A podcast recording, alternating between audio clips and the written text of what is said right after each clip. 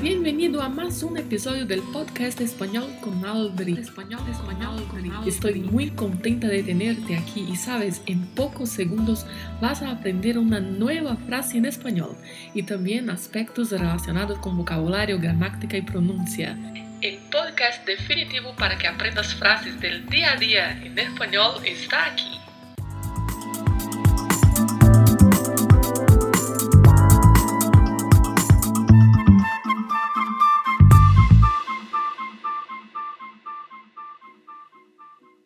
Olá, que tal? Como estás? Mais um lunes e mais uma frase em espanhol para a gente aprender.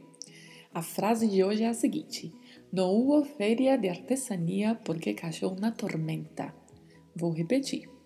No hubo feria de artesanía porque cayó una tormenta.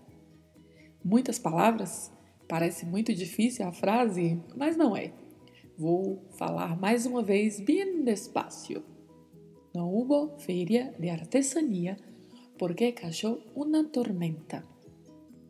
Antes de explicar a frase, eu vou contextualizar para você. Em 2008, eu fui ao Paraguai para fazer um curso de 30 dias. E lá conheci um grupo de colegas e um dia de domingo, quando lá estávamos, resolvemos passear, conhecer alguma localidade perto e nos indicaram a cidade de Luque para a gente passear. Pegamos então um autobus um ônibus e fomos para Lu, que fica a mais ou menos 15 quilômetros da capital Assunção. E, inclusive, é uma cidade que já foi capital do país durante a Guerra do Paraguai, por volta de 1868. E fomos em busca de uma feria de artesania. Feria de artesania. Mas antes de chegarmos à praça onde nos informaram que acontecia a Feria de Artesania, começou a chover. Mas choveu muito, a chuva aumentou, aumentou.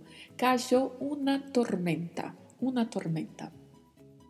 E aí, já deu para você mais ou menos contextualizar a frase? Vou te explicar agora palavra por palavra. No é um advérbio de negação que já vimos anteriormente em outros episódios do podcast e que significa não. O o é o verbo haver, que significa haver. É um verbo irregular de segunda conjugação que está aqui na frase conjugado no passado, hubo. Muita atenção com a pronúncia. O verbo haver é escrito com a letra B, mas a pronúncia tem um leve som de V e o passado também é escrito com letra B. Escreve ubo, mas não se pronuncia assim a letra B tão marcada. Pronuncia-se uo. Uo aquela letra B com o suave som de V que já comentamos várias vezes. A próxima palavra da frase é feria. Feria é um substantivo feminino que significa feira. Muita atenção aí, porque a única diferença que tem em relação ao português é a localização do i na palavra. No português falamos feira, né? E em espanhol é feria. Então é a única diferença que tem aí.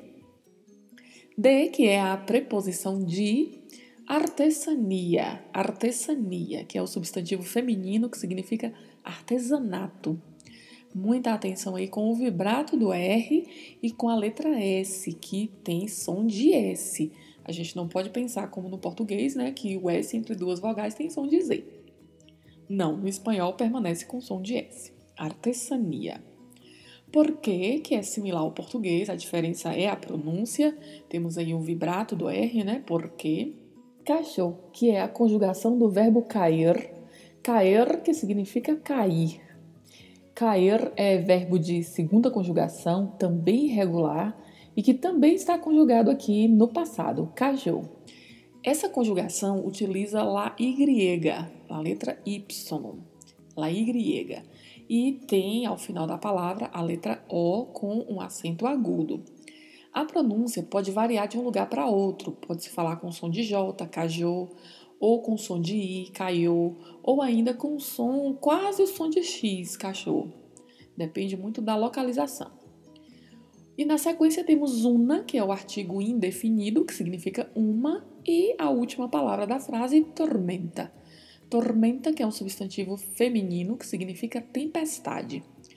E mais uma vez chamo a atenção para o vibrato do R, tormenta, tormenta. que significa tempestade.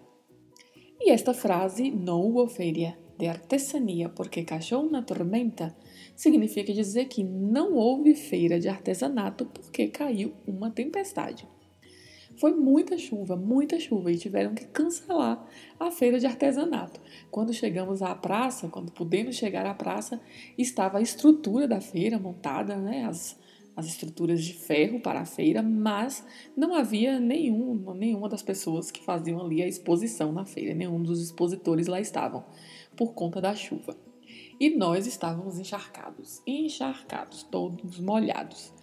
Para mim, a maior dificuldade era caminhar, porque o meu sapato estava muito molhado. Então, o que eu fiz? Entrei em uma tienda, uma tienda, ou seja, uma loja que vendia sandálias havaianas. E comprei uma sandália havaiana. Peguei o calçado que eu estava usando, coloquei dentro da sacola e fiquei calçada na havaiana. Porque eu precisava caminhar. E não tinha condição de caminhar com o calçado da maneira que estava.